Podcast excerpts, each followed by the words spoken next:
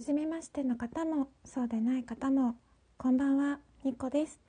ニコのニコニコラジオ第33回目配信です。6月19日火曜日。皆様いかがお過ごしでしょうか？えっと昨日あの関西の方で大きな地震があったということでえっと大丈夫ですか？私はあんまりこうラジオトーカーさんともつながりがそんなにたくさんの人とつながっているわけではないんですけれどもあの心配しています。あとあの震災とか、まあ、地震とかはですね、まあ、予測不可というか突然やってくるのであの震災があった地域はです地域の方はですねこれからあのまた余震とかもしかしたら本震これが余震で本震がある可能性もありますしあの十分にですねあの備えが必要だと思います。あの各個人がですねしっかりあの備えることだけこ、うん、備えるだけでもあの被害っていうのがですね被害の大きさがだいぶ変わってきますしあの備えがあると心の余裕が出てきて心の余裕があるとあのいろんな切羽詰まった緊急事態とかでもですねあの人に優しくできる気持ちの余裕もできたりするのであの震災があった方はまあ備えてはいると思うんですけれどももしあのまだあまり何も準備していない方がいたら簡単にですねあのお水とかあのカップラーメンとかね非常食とかあのそういうのだけでもですね準備できることだけでもしていたらいいんじゃないかなと思いますし、えっと、今回あの、まあ、地震があった地域以外でもですねいつこういう地震が起きるかっていうのはあの誰にもわからないのであの今回もちろんあの地震があった地域大変ですしあの油断は油断できない状況ですけれどもそれはあの震災があった地域だからとかない地域だからとかじゃなくてあの日本全国、ね、どこにいてもそういうあの地震とか人間のなんだろう 力では計り知れない自然の力っていうのはあるのであの備えることが大事だなって思っています。普段日頃からですね。なので私もまあ、こういうあの地震のニュースがあるとどういうあの、まあ、見直したりします？自分のその備えとか準備とかをですね。非常食とかそういうのをですね。で、まあ、そういう準備をしておけばまあ、万が一準備してなかった人にもですねあの分けたりとかできるなとか思ったりですねするのでなのであの地震があった地域の皆さんはもちろんですがあの今回、まあ、地震がなかった地域の方もですねこれを機にあのいろんな震災に備えてあの準備しておくのがいいのではないかと思っています。はい、そしてえー、っと今日は何を話そうかなってそう思ってたんですけど昨日そう昨日からですねずっとこう気持ちがもやもや もやもやしていてであんまりこう、うん、私もやもやしてるとなんかすぐこうなんか弱いんですよね。心理的なことにすぐ作用されるというか あのあんまり眠れなくなるタイプででちょっと昨日はあんまり眠れなくて寝不足気味 です。えっともやもやしてる時って皆さんどうしますか？私もやもやしてる時ちょっと苦みがあるお菓子を食べるんです。苦みがあるお菓子って何かっていうと、まあコーヒーゼリーとか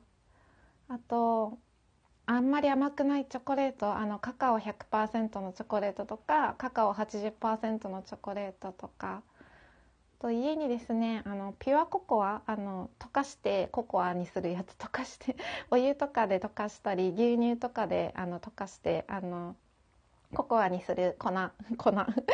ピュアココア100%の粉があってそれ苦いんですよ。あの砂糖全然入ってないので。そういうのであのココアを作って飲んだりとかなんかこう甘みの中にある苦みがなんか自分の今の心境にマッチするっていうか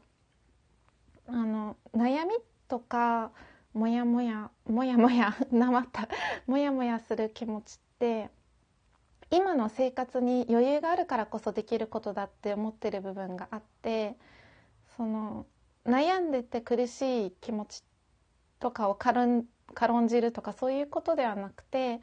状況として例えば毎日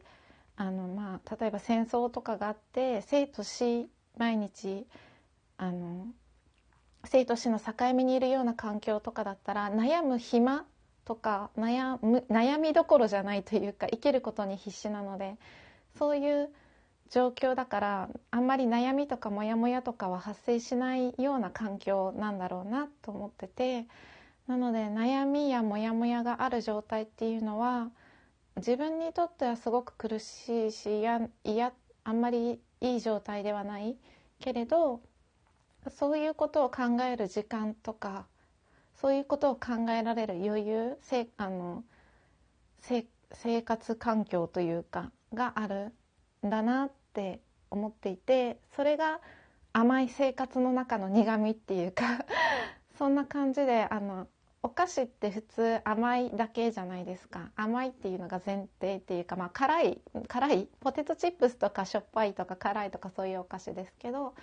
まあ大体お菓子って言えば甘いっていうイメージがあると思うんですけどその中の苦みを感じるお菓子を食べると今の自分の心境にマッチしててなんかちょっと落ち着くっていうかはあって はあって落ち着いてる はあってなるんですよね。うん、で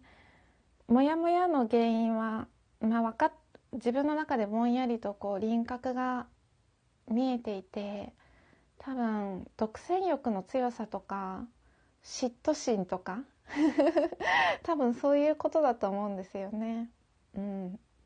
で、まあ、具体的にちょっと話すのはここではあの不特定多数の誰でも聞けるあの媒体なのであの控えるんですけれどもなんかそういう自分の心の狭さ狭さなのかな。うんなんかこういろんなことが混ざり合って一つじゃなくてなんか混ざり合ってモヤモヤの原因になっててだからこれってっていうのはまだ見えなくてぼんやりと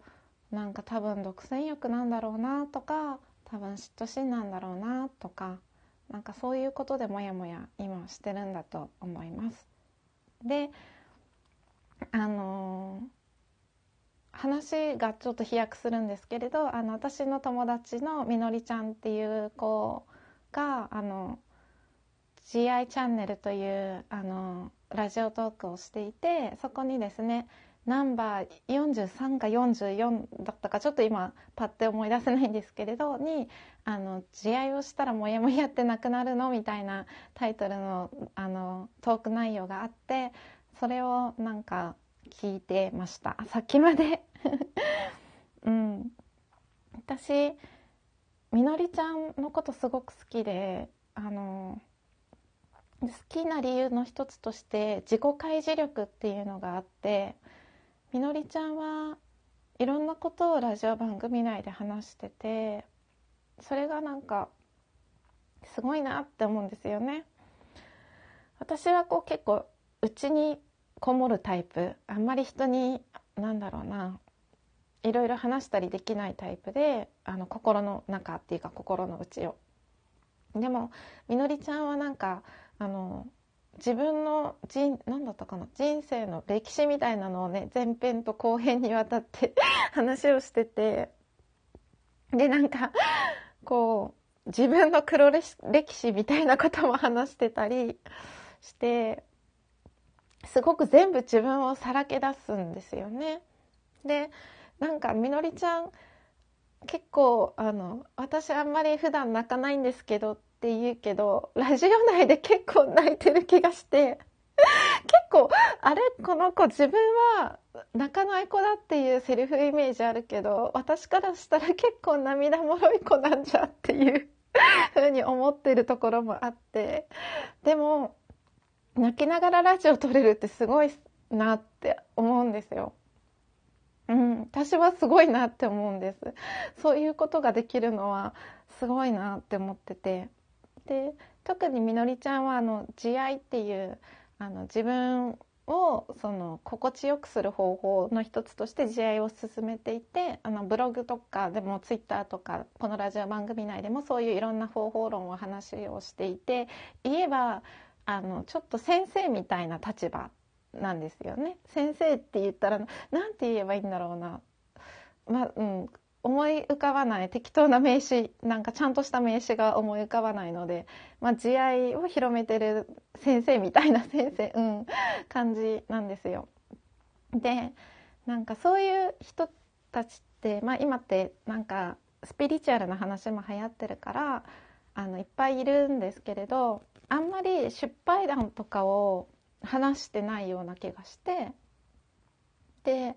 もうみのりちゃんは話すんですよね。失敗談も。自分は。で失敗談を話した後にでもこういうやり方で成功したよっていう話は多分よく巷に溢れてるんですけれど失敗したようで終わるみたいな。で今別にそれでなんだろうな。状況が変わったとか環境が変わったとかそういうことじゃないんだよって慈愛をしたからってあの全てうまくいくとは限らないよとか言い切っちゃうところが めちゃくちゃかっこいいしなんかそういう自分のことをですね話せるみのりちゃんが私はすごく好きでなので今日はあの私もちょっと見習ってというか勇気を出して自分のですねことを話そうと思ってそう、うん、昨日眠れなかった理由とかを話そうかなと思っています。えーと、長く引っ張りましたが次回に続きます。ではまた次回よかった